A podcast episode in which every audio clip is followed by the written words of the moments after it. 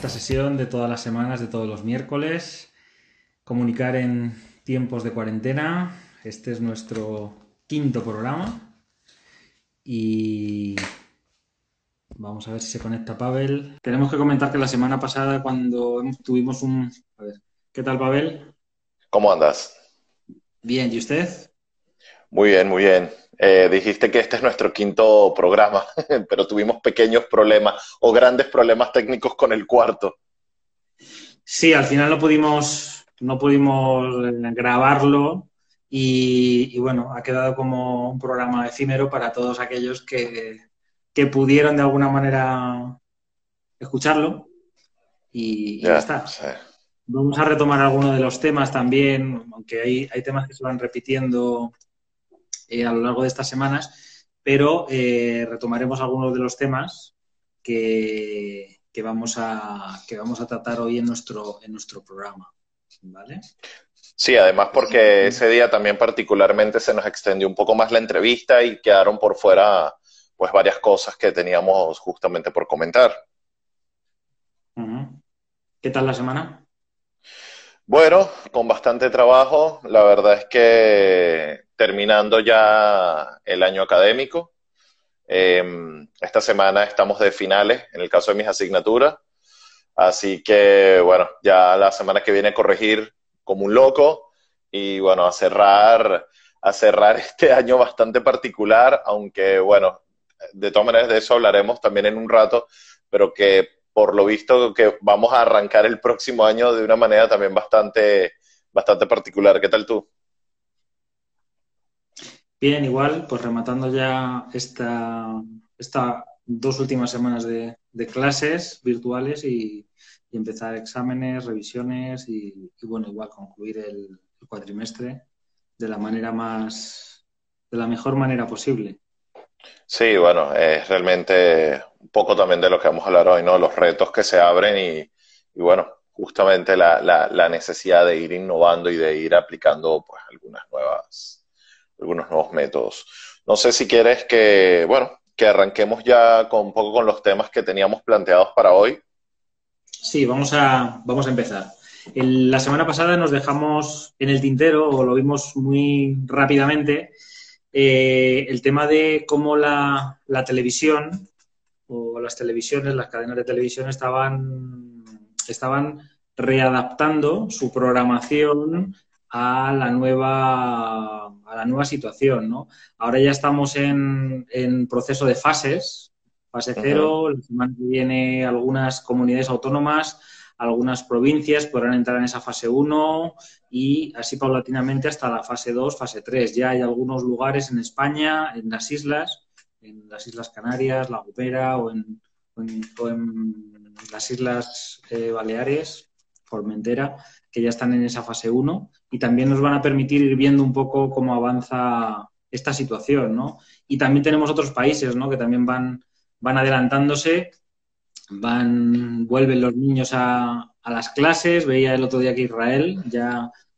eh, en Israel es uno de los países donde los niños están volviendo progresivamente a las clases. En Francia también la semana que viene, pero también estaba por, por decidir, ¿no?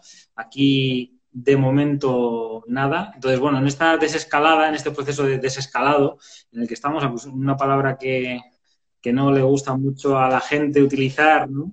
con este proceso a la vuelta a la normalidad, luego hablaremos lo que es la normalidad o, esa vuelta a la normalidad.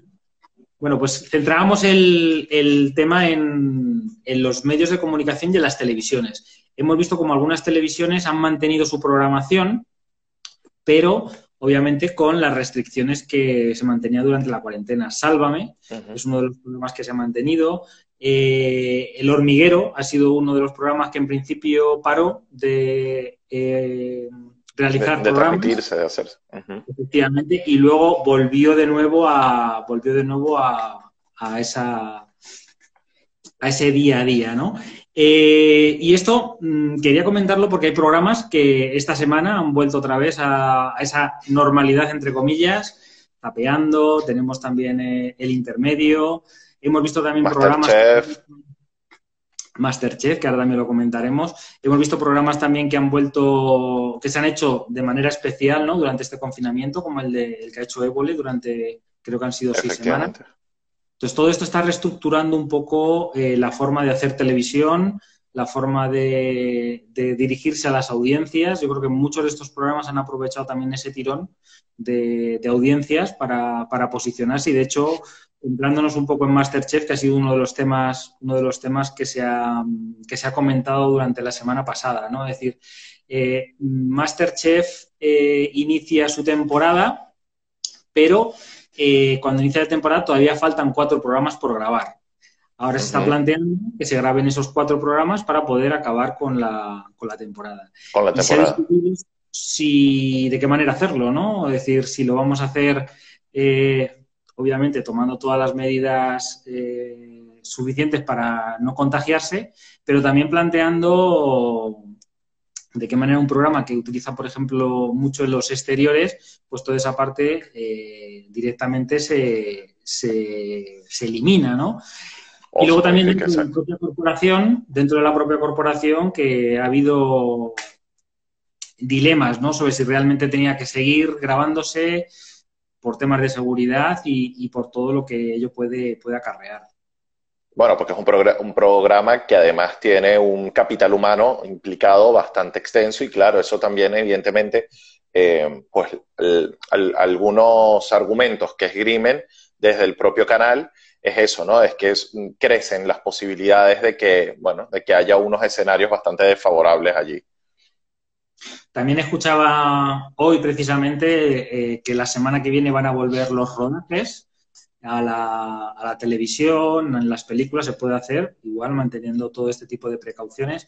Y me resultaba muy curioso en algunos de los, mm, algunas de las personas que salían comentando que se han tenido que cambiar o se han tenido que adaptar algunos de los guiones, obviamente, porque todo lo que es el contacto, eh, todo lo que es los abrazos, los besos, la forma de, de estar ahí eh, tiene que cambiar.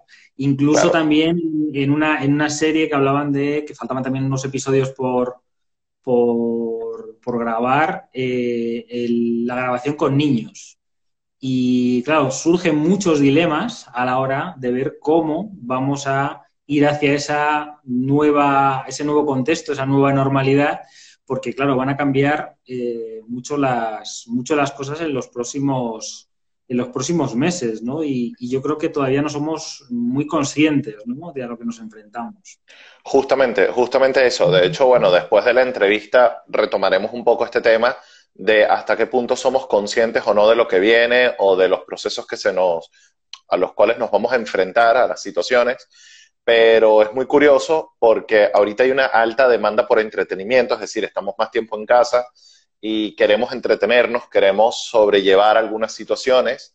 Eh, eso, por ejemplo, una, un estudio de una consultora muy reciente ahora en Alemania identificaba cuatro grandes núcleos de, de consumidores más allá del rango de edad y justamente uno de estos eh, de estos segmentos los identificaba como estas personas que están demandando grandes cantidades de, entretenimiento y eso quizá también es lo que ha hecho, ha motivado a que eh, ante tanta audiencia, eh, ante tanta audiencia de, en, los medios tradicionales, sobre todo en la televisión, en los audiovisuales, justamente los canales hayan reactivado la programación. Pero eh, bueno, también tomando en cuenta todo el tema de que, bueno, hay que volver al trabajo de alguna manera, ahora está permitido, pues es lo que tú planteas. O sea, hasta qué punto también se distorsiona lo que se plantea desde, el desde la programación, desde las historias que, allí se creen con la realidad o con lo que estamos viviendo. Tiene que haber una conexión, tiene que haberla. Y eh, dime.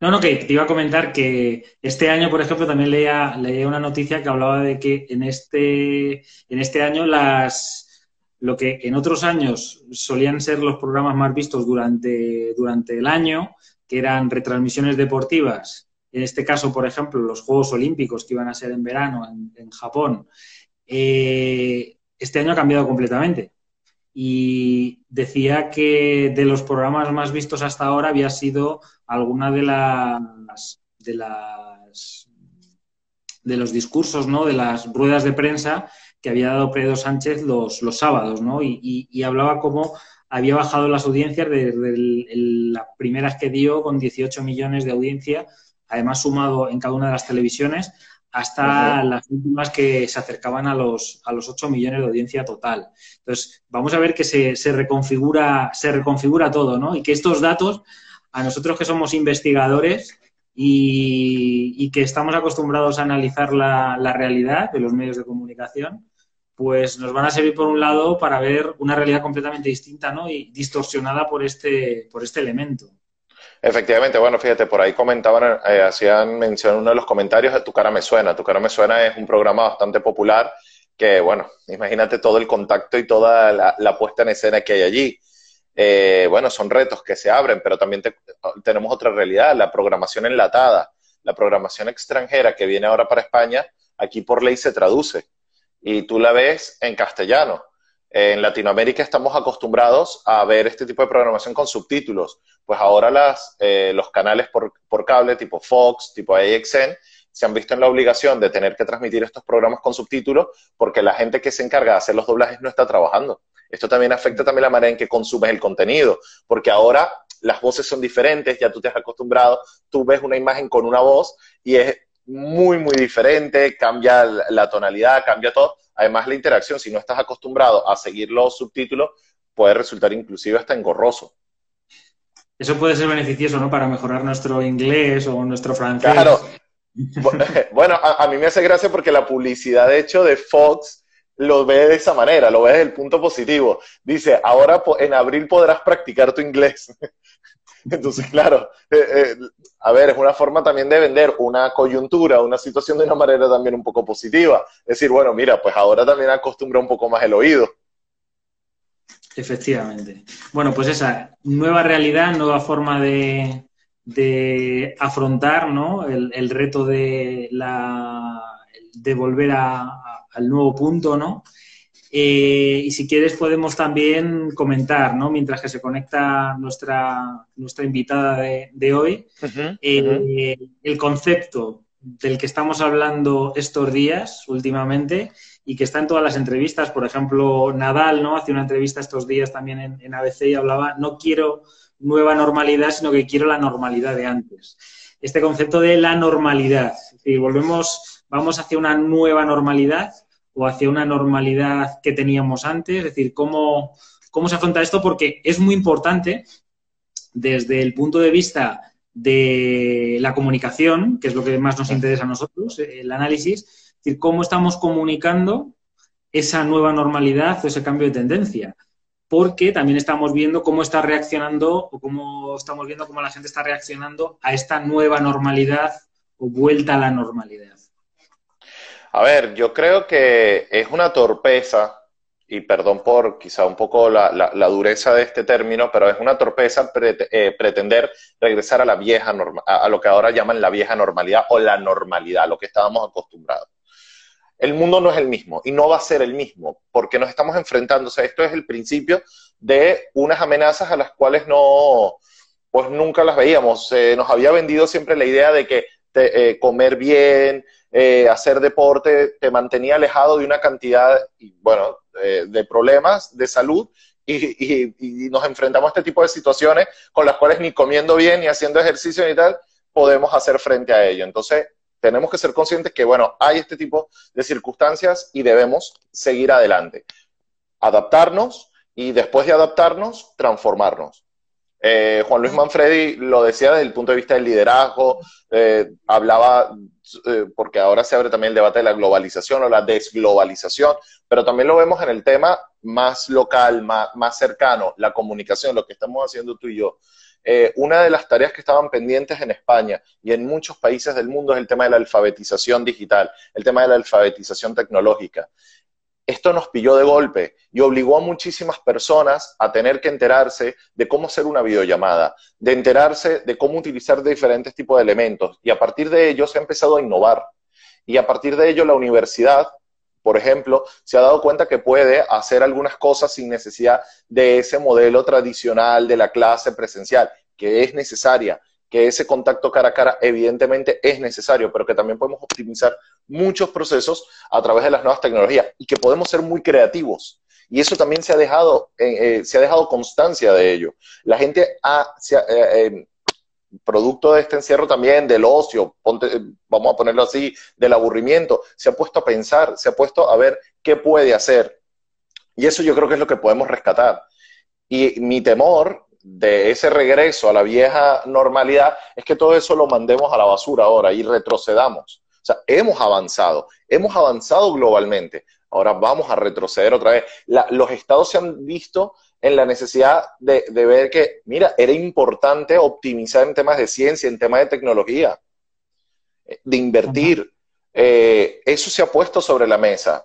Se, se, han puesto también sobre la mesa las deficiencias. Las universidades, ¿cuántas universidades tú y yo que estamos en la academia, en el, en el ámbito docente académico, ¿cuántas universidades decían, nosotros tenemos eh, tecnología de punta? Y de repente se vieron en, la situación de decir, oye, no, es que no estábamos preparados para esto.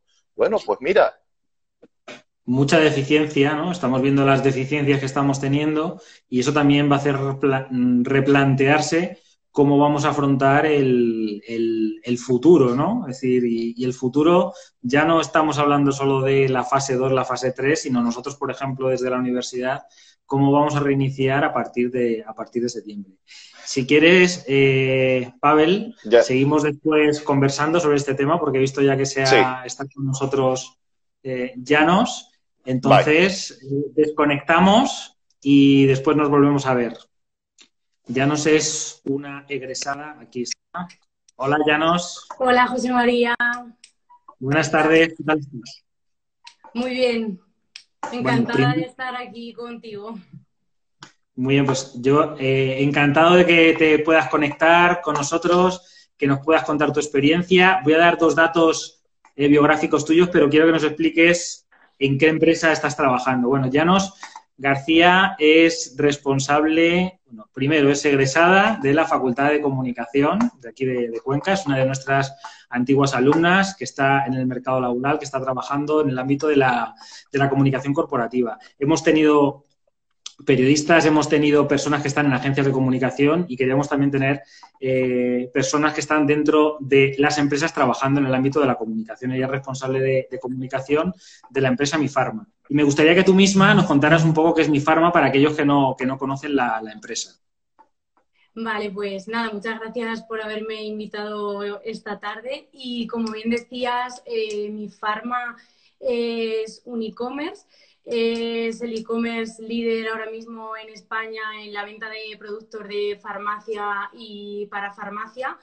Y actualmente estamos también operando a nivel internacional eh, con el objetivo de convertirnos también en, en la parafarmacia líder en otros países como puede ser Portugal, Italia, Reino Unido, Francia. Em, y, nada, y en España que también operamos ahora. Una empresa que está en Castilla-La Mancha, ¿no? Que operáis desde Castilla-La Mancha. Eso es, está concretamente en Albacete, una empresa, pues eso, albaceteña que, que nació hace 11 años y, nada, y que como te comentaba, hasta la fecha hemos estado operando en España, pero es cierto que en este último año eh, nuestro principal objetivo era dar el salto al mercado internacional y lo estamos consiguiendo. Y cómo una empresa dedicada a la farmacia, en un momento en el cual estamos, ¿no? donde todo lo que son productos farmacéuticos, las mascarillas, los geles, eh, han escaseado, afronta una pandemia como esta, ¿no? Desde el punto de vista interno, ¿no? A la hora de trabajar con sus empleados, porque sois casi 100 empleados, ¿no? Ahí en la sede en, Albacete, y también desde el punto de vista externo, ¿no? A la hora de llegar a, los ciudadanos. Claro, pues esta situación eh, ha cambiado todos los procesos, eh, tanto a nivel de comunicación como, como de venta un e-commerce eh, ha tenido que adaptarse y en el caso de, mi farma pues también ha sido así. Es cierto que, los productos y el servicio que ofrecemos a, nuestros clientes es considerado un bien de primera necesidad y, eso es una garantía para nosotros porque hemos podido seguir trabajando y dando ese servicio a los clientes en esta situación. Y como bien comentabas, eh, tanto de manera interna como de manera externa, pues ha influido y ha repercutido en nuestro proceso de trabajo. Por ejemplo, eh, de forma interna hemos tenido que adaptarnos a una situación totalmente desconocida, nueva para, para nosotros y, creo que lo, que lo hemos hecho bien, que lo hemos conseguido. Es cierto que, que todo lleva un proceso, pero que como cualquier empresa, eh, y cualquier cambio como este que no se puede o no se ve venir. Eh, Parece que la perdido. Sí, sí. se ha desconectado, no... sé por dónde me he quedado ya. Bueno, eh, centrándonos en lo que nos estábamos hablando, esos cambios, ¿no? En el ámbito de la comunicación específica, ¿qué es lo que ha cambiado significativamente para vosotros a la hora de comunicar, por ejemplo, internamente?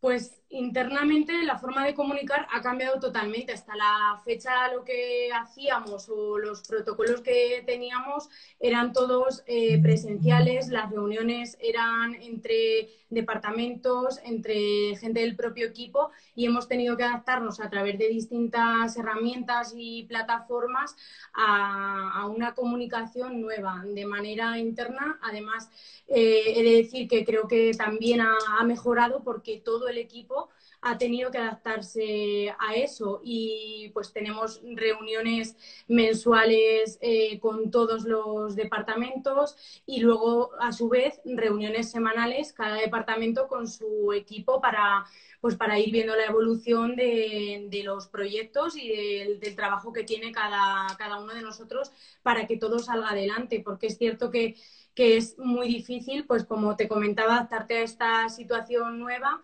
y que también para nosotros es diferente, pero, pero hemos conseguido hacerlo y creo que vamos en, en la línea. Vosotros que estáis en el mercado internacional, visteis de lejos ¿no? lo que estaba pasando y os anticipasteis también a, a poneros en cuarentena ¿no? y a tomar medidas antes de, de, que llegaran a España ¿no? las medidas del estado de alarma. Sí, eh, así es. Como te comentaba al principio, eh, puesto que nuestra visión ya es internacional, eh, el equipo y la dirección vio necesario tomar con anterioridad, antes de que decretasen el estado de alarma, ya establecimos un protocolo de prevención en nuestras oficinas y para todo nuestro equipo en el que pues eh, garantizamos, queríamos garantizar la seguridad de, todo el mundo y por eso unas semanas antes empezamos con este, con este protocolo y también la forma del teletrabajo, la modalidad de teletrabajo, la tuvimos unos días antes, la implantamos porque ya mm, vimos eh, que la situación en otros países estaba empezando a ser complicada y que podría complicarse también en España. Por lo tanto, ese adelanto esa previsión pues nos hizo no sé si más fuertes, pero al menos eh, nos eh, ayudó a prepararnos para lo que venía. Muy bien. ¿Y vosotros también sois o trabajáis especialmente el tema del marketing digital porque obviamente estáis en, estáis en el ámbito de, Internet. Pero también me ha, me, gustado mucho ¿no? de lo que he estado leyendo estos días de, vosotros, esa apuesta ¿no? también por la comunicación. Es decir, habéis visto claro que desde el principio había que seguir comunicando porque los clientes no desaparecen, vosotros especialmente, pero en cualquier empresa, ¿no? A pesar de que haya parado su, su negocio, haré que volver, ¿no? Y hay que seguir contando a esos clientes cómo vamos a volver, ¿no? Claro que sí, eh, la comunicación, vamos, y yo que soy periodista, creo que opinas lo mismo que yo, que es fundamental. A nivel corporativo es algo que, que se debe tener en cuenta y que todas las empresas deberían dedicarle un, un apartado muy importante. Y en mi farma, pues por suerte es así. Y, lo hemos podido hacer desde el primer momento porque vimos en esta, en esta crisis también una oportunidad, la oportunidad de estar eh, más cerca del cliente eh, con contenido y con esas comunicaciones específicas y concretas que, hoy en día pues nos preocupan a todos o a la mayoría de, nuestros clientes seguro que sí. Hemos eh, desarrollado muchísimo contenido y hemos llevado a cabo contenido informativo sobre todo con consejos recomendaciones, eh, post de blog con mucho contenido, con un valor añadido para ese cliente, que es verdad que puede que no te genere una venta en ese momento, pero sí que te ayuda a fidelizar a, tu público. Entonces, esa medida es fundamental y las empresas que eh, no hayan tomado eh, la comunicación a lo mejor muy en serio o la hayan paralizado en estos momentos, tienen que volver a retomarla en alguna ocasión porque mm, vamos a seguir trabajando y el ritmo de vida pues va a volver a, ser normal eh, muy pronto o esperemos que, lo más normal posible. Me gustaría hacerte la última, la última pregunta, ¿no? La última reflexión. Eh, hablando contigo sobre cómo llegaste a contactar con, con mi farma, cómo conociste la empresa, ¿no? Para unirte al, al proyecto. Eh, me contabas que fue a través de un trabajo que hiciste que te permitió acercarte a la empresa, conocerla y a partir de ahí, pues, establecer esa relación. Entonces, me gustaría, esto también dirigido a, todos los alumnos, ¿no? Que nos, que nos siguen o que están en ese proceso de acabar y, o están cerca de acabar, lo importante que es a la hora de, desarrollar un trabajo, ellos que tienen que hacer un TFG, un trabajo de fin de grado, o cualquier información cuando están preparando unas entrevistas o un, reportaje, el acercarse a las empresas, conocerlas, porque pueden ser un, un elemento para poder luego trabajar con ellas, ¿no?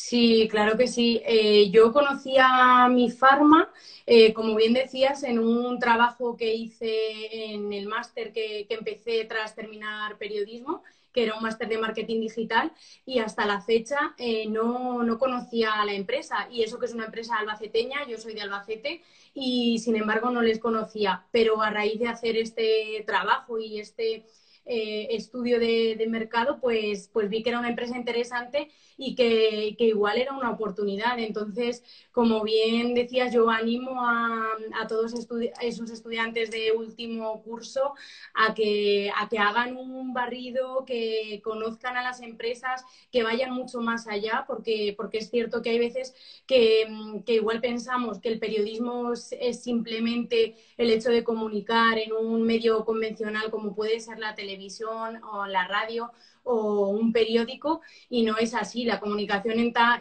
en todos sitios y en una empresa es súper, súper importante, tanto a nivel interno como, externo. Entonces, eh, mi consejo es ese y si les puede ayudar, pues, pues vamos, yo encantada. Pues muchas gracias por haber participado hoy con nosotros. Eh, veo que hay muchos antiguos compañeros tuyos que se han conectado eh, y algunos que te verán después. Y, me alegra que estés ahí trabajando. Vas a cumplir ahora un año ¿no? en la empresa, con lo cual también ya tienes una, trayectoria que te permite ver con cierta, con cierta perspectiva ¿no? el trabajo que estáis haciendo en comunicación en la, en la empresa. Y nada, que seguimos en contacto y que sigas bien. Claro que sí, pues muchísimas gracias José María de nuevo por haber contado conmigo y, nada, aquí estoy para, lo que necesitéis y espero que podamos volver a hablar muy pronto y ojalá y no sea a través de una pantalla y podamos hacer algo de manera presencial, porque eso sería buena señal. Seguro que sí. Un abrazo. Un saludo. Gracias. es, después de la conversación con, con Llanos y la explicación ¿no? que nos ha dado un poquito sobre cómo estaban actuando en la empresa. Eh, retomamos, ¿no? Ha dado algunas, algunos elementos fundamentales, ¿no? Que ya hemos hablado de ellos y, que vamos a seguir hablando de ellos. Es decir, comunicar desde el principio de la pandemia hasta, hasta que volvamos a esa normalidad ¿no? de la que estamos hablando es fundamental. Es decir, renunciar a comunicar supone un doble esfuerzo, porque ahora tenemos que volver a empezar a comunicar, a enganchar otra vez a nuestros, a nuestros clientes que los hemos dejado a lo mejor desatendidos durante casi dos meses, ¿no? Y esto es un, yo creo que es un error. Efectivamente, de hecho, bueno, rescato de lo que estaba escuchando, eh, cosas que hemos hablado ya en, eh, en ediciones anteriores. en el anterior, que bueno, lamentablemente no ha quedado grabado, pero eh, el tema ese, ¿no? De, estar allí, de estar constantemente acompañando, de, estar comunicando, decir lo que está haciendo McDonald's. McDonald's hasta ahorita ha estado cerrado. Pero bueno, ellos siguen comunicando, ellos se siguen publicitando, adaptándose a las circunstancias, porque evidentemente no pueden ofrecer su producto. Eh, tenía, una duda, tenía una duda. Por ejemplo, McDonald's y Burger King no están dando comidas a través del, ¿No se pueden recoger comidas con el coche?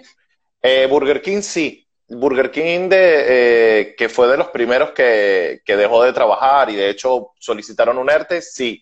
McDonald's no, de momento todavía no. Eh, tengo entendido, creo que la semana que viene arrancarían de nuevo pero hasta ahora no, y eh, ellos a través de la, de la app lanzan de vez en cuando notificaciones push, eh, y luego eh, todo esto que comentamos en algún momento que han hecho a través de Instagram, de crea tu propia cajita de hamburguesa, coloreala, ahora yo te pongo la receta en, Instagram TV para que prepares tu hamburguesa en casa.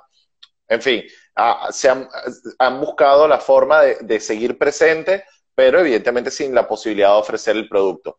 Pero luego también otra cosa que hemos hablado, bueno, también que se habló eh, en, el, en, la edición pasada, el tema del marketing, ¿no? Eh, los que estaban adaptados al tema de marketing digital son los que han tenido pues mejores eh, resultados en esta, durante esta contingencia. Pero además, algo que hablábamos en las primeras ediciones, el tema de la publicidad, eh, el tema de estar allí, ¿no? De acompañar, de informar, que la publicidad sea honesta y sobre todo que también vaya enfocada al tema, de, al tema informativo. Y ella, fíjate que ahí lo comentaba. Eh, evidentemente eso no va a hacer que, que se genere una venta inmediatamente, pero da la, eh, eh, pero proporciona una imagen responsable, una imagen honesta, una imagen de compromiso por parte del, negocio, por parte de la empresa, que también luego invita a que, eh, a, que haya una fidelización por parte de, los clientes. Entonces, bueno, me, parece interesante porque ha destacado justamente las claves que hemos venido dando está, y, ellos están en las empresas, ¿no? Están en el día a día, que es también lo que nos interesa. Es decir, nosotros podemos estar aquí filosofando, ¿no? Comentando, opinando, pero obviamente también queremos ver cómo se está haciendo dentro de la empresa, cómo lo están haciendo las organizaciones en realidad. Es lo que, realmente puede interesar más. Eh, estos días también leí una entrevista a, a Ferran Adrià, que hablaba un poquito ¿no? de la situación de la hostelería, eh, él forma parte de una organización que se llama Eurotoques, que es una asociación de cocineros a nivel, a nivel europeo, con más de 3.600, creo que eran en 17 países. Y eh, esta organización, ha estado buscando parte de la información, ya ha hecho una propuesta ¿no? de aconsejar, de ver por dónde se pueden, pueden por dónde pueden ir las, las fórmulas para poder reincorporarse, ¿no? Aquí que se ha debatido tanto del 30%, del 50%, eh, cuáles son las opciones en función, han presentado un, pequeño informe que se puede descargar en, la, en su página, que es Apertura Hostelera Post-COVID-19, incluso hace una, una, planificación sobre las zonas donde hay más riesgo por comunidades autónomas en función de los parámetros que tenemos hasta ahora, ¿no? De número de infectados, eh, número de personas que han, que han fallecido,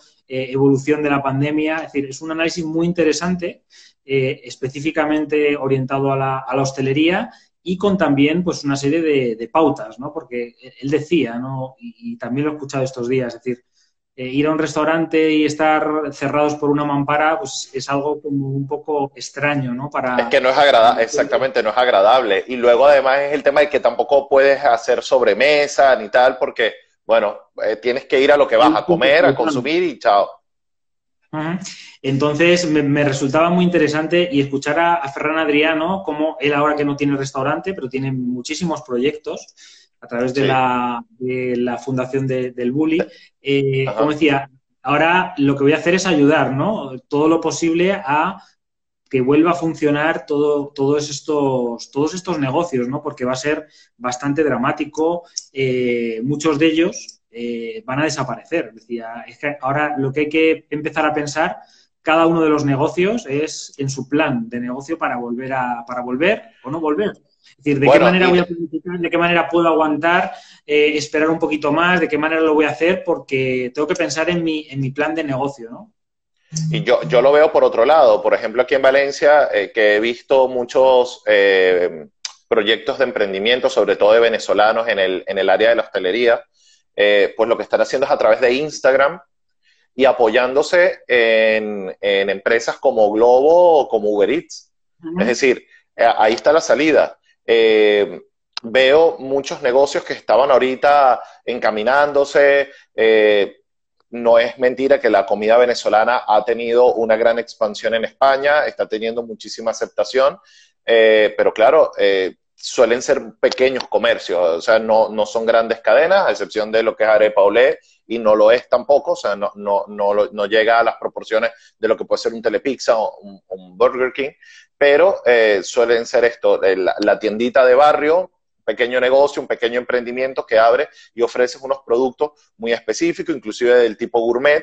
Entonces, claro, eh, ocurre esto y claro, como buen emprendimiento, pues estás muy justo. Eh, eh, entonces hay que adaptarse y lo que han hecho, y me parece increíble, a través de Instagram, pues informar, ¿no? Informar. Seguimos abiertos, seguimos operando. ¿Cómo ahora? pues a través de acá puedes directamente conectarte con nosotros, a través de las plataformas de distribución, Globo, Uber Eats, y te lo hacemos llegar a casa. Que no hay problema, que no tienes que venir, que nosotros lo llevamos a la puerta de tu casa. Y es una manera de seguir activo. Y yo creo que va a ser necesario que el pequeño comerciante, que lo comentaba Marta en la edición anterior, se adapte a estas nuevas alternativas, se adapte a estas nuevas maneras de promocionarse y a estas nuevas formas de poder llegar a la gente.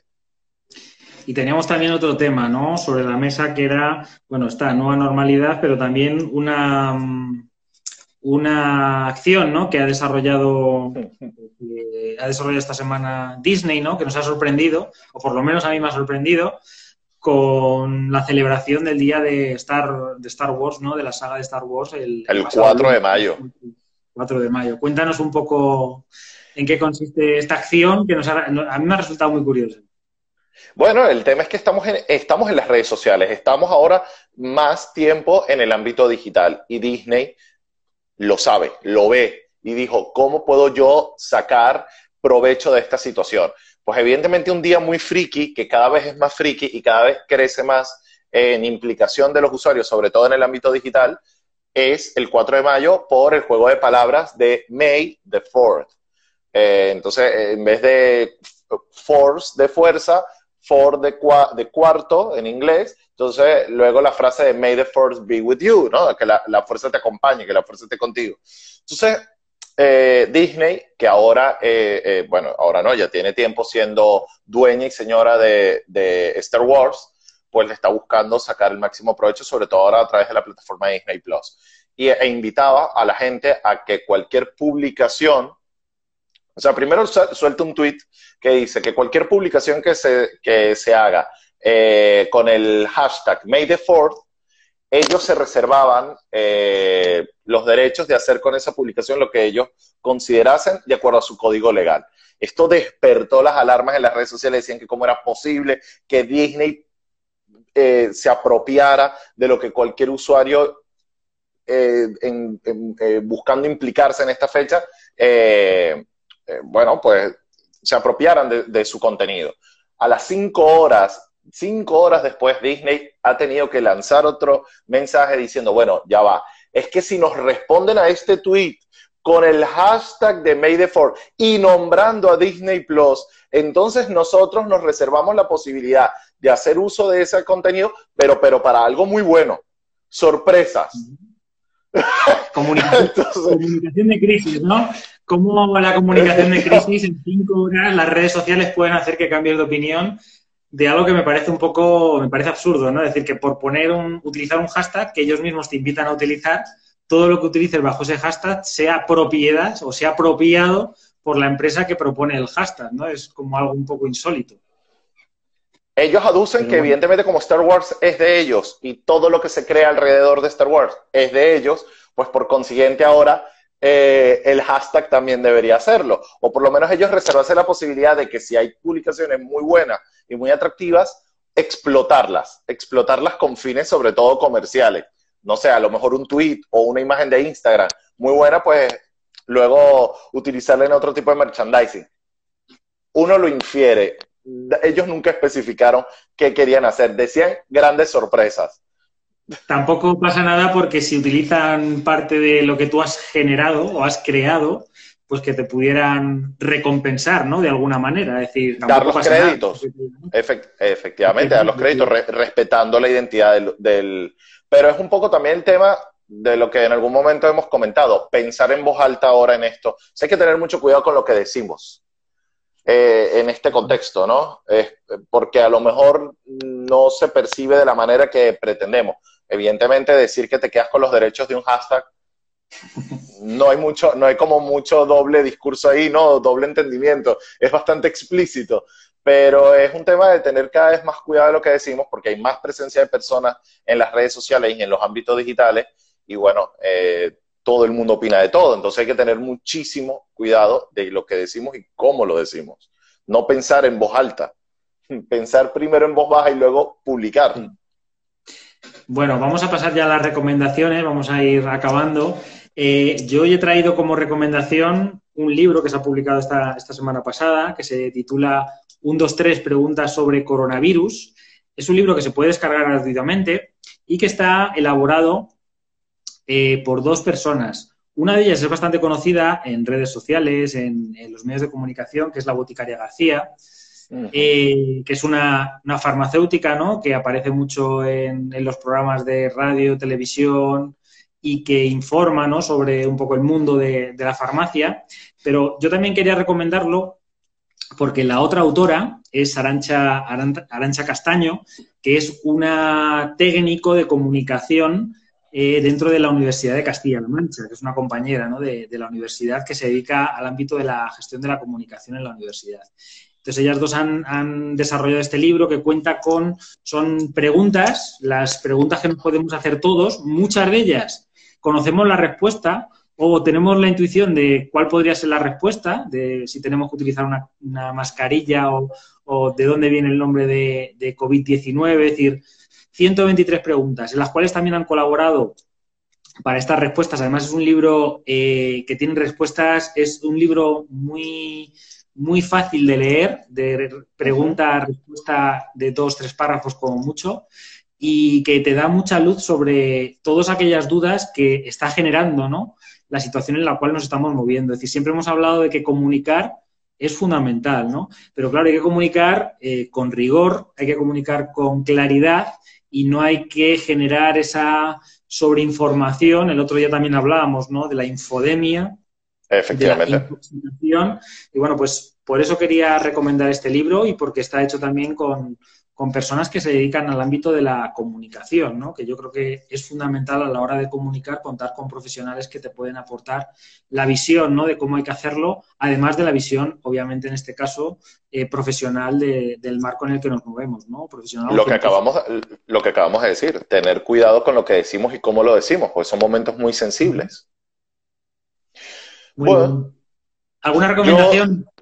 Yo, yo, como recomendación, como tú eres la parte más intelectual de las recomendaciones, yo vengo con una, con una recomendación de entretenimiento. Y con una recomendación de entretenimiento tecnológico, dado ahora este mm. proceso de alfabetización tecnológica.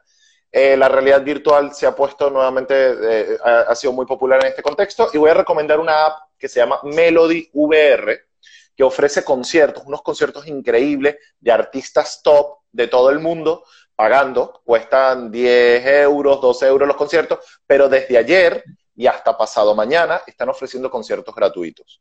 Entonces, eh, bueno, yo creo que habría que aprovechar bastante esta, esta oportunidad de echarle un vistazo porque son eh, en altísima calidad los vídeos, los puedes ver en streaming a través, en este caso, las Oculus Go, que son unas gafas que se consiguen de manera muy económica en Amazon. Pero no, solo es a través del entorno de las gafas, ¿no? No podemos hacerlo a través de, un vídeo YouTube. No, eh, bueno, hasta donde lo he visto creo que no. Eh, de todas maneras, si lo ubican, se llama Melody VR. Eh, yo lo tengo evidentemente en la tienda, en la tienda de aplicaciones de Oculus, pero bueno, y inclusive hoy en las Oculus Venues, que es un, es un lugar de encuentro de personas eh, para ver eventos en vivo, también hay un concierto a la una de la mañana de aquí a España eh, de Wiz Khalifa para poderlos ver con los visores de, realidad virtual. Así que esas son mis recomendaciones. ¿Esta será la, próxima fórmula o forma de asistir a los conciertos? Bueno, a ver, evidentemente nunca va a ser igual, jamás va a ser igual el vivir el momento, pero sí es una manera de poder acercarte un poco más o revivir un momento que no has podido. Lo que está haciendo Metallica, Metallica todos los lunes revive un concierto y lo pone gratuito en YouTube. Eh, no es con gafas de realidad virtual, ni mucho menos, pero lo puedes revivir. Esto te ofrece la manera de acercarte de otra manera al concierto. A ver, yo vi un concierto aquí de Kiss y estás en la tarima con Kiss. Nunca vas a poder estar en la tarima con Kiss entonces, eh, bueno, es otra manera de disfrutar el concierto. Nunca va a ser igual que verlo en vivo, nunca, pero te sumerge un poco más en la sensación y es otra forma de consumir el contenido multimedia. Muy bien. ¿Y alguna confesión esta semana? Dos. que como confesé la vez pasada, pero...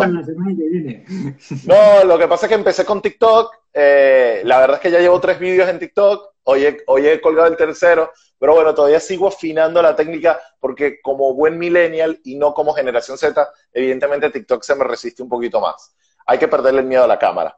Y lo otro es que ya yo había dicho por acá que yo era fanático de los Funko y hoy me llegó este, que es la estatuilla de los MTV Music Awards en Funko. Como soy muy millennial y muy friki de estas cosas, pues bueno, aquí está mi confesión de hoy. Llegó el Funko de la, de la estatuilla de los premios. Bueno, yo, eh, mi confesión de hoy, muchos de mis alumnos saben que yo durante tres, casi tres años estuve trabajando en el diario Marca. Y obviamente todos conocemos Marca por el, por el deporte. Pero también dentro de las muchas cosas que hice dentro de Marca, eh, los fines de semana, que yo no sé si siguen con esa sección, creo que no, había una parte dedicada a recomendaciones de música, de libros, de videojuegos, todavía no pero ¿Ah, había recomendaciones, sí, en la última página. Y durante una época, pues eh, fui, hice algunas críticas de, música, ¿vale? Conocí a la persona que llevaba, llevaba esa parte, ¿no? Y a mí me gusta mucho la música, la música celta. Y cuando le llegaba algún disco o algo relacionado con música celta, pues me lo pasaba, yo lo escuchaba y luego hacía una pequeña crítica, ¿no? Que, que se publicaba en el periódico. Es decir, que tuve una época ahí también de, crítico o de, divulgador ¿no? de, música. Pues si te gusta la música celta, te recomiendo que busques un grupo venezolano, se llama Gaélica. Eh, uno de los integrantes es hijo de gallegos, de gallegos idos allá a Venezuela, y hacen música celta con ritmos tropicales, con fusión de ritmos tropicales. Está muy, muy bueno. Yo te recomiendo que le eches un vistazo en Spotify y algunas cositas. Eh, y, en YouTube, Gaélica. Muy bien. Y acabamos con la recomendación musical. La semana pasada no pude poner la canción, pero me la voy a reservar. Me la voy a reservar para más adelante. He recuperado otra que también es un poco el paradigma de la situación en la cual nos encontramos ahora, ¿no? Ahora que nos han dejado salir, pasear, aunque tenemos horarios, aunque tenemos restricciones, eh, de alguna manera representa al momento en el cual nos encontramos, ¿no? ¿Vale? Seguro que, la conoces y también tengo que decir que es de, de, nuestra, de mi época, ¿no?